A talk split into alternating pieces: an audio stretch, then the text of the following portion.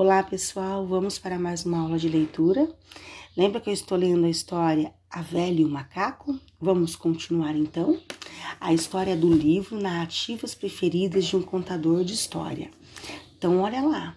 A velha brigou com o macaquinho começou, colocou ele para cozinhar, cozinhou ele e foi comê-lo. Na hora que ela foi comer o macaquinho, que ele já estava pronto, assado, temperado, na hora que ela dava uma garfada, ele gritava: Me mastiga que dói, dói, dói. Eu também tenho filhos e dói, dói, dói. A gulosa, que não ouviu, comeu o macaco inteiro.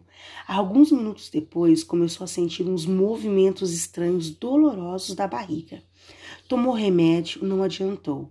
Fez massagem, não adiantou.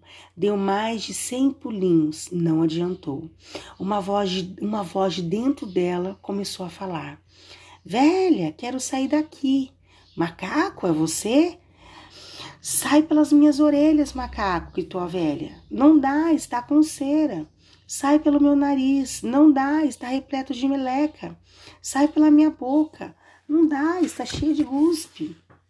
A velha não teve outra alternativa.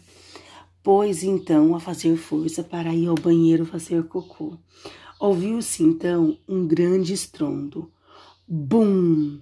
Ela tinha soltado um pum tão forte que o barulho ecoou a quilômetros e quilômetros de distâncias.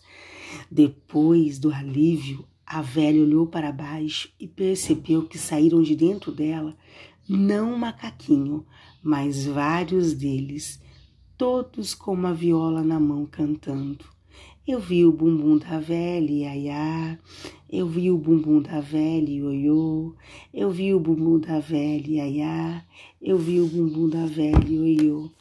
E aí, gostaram da história? Engraçada, né?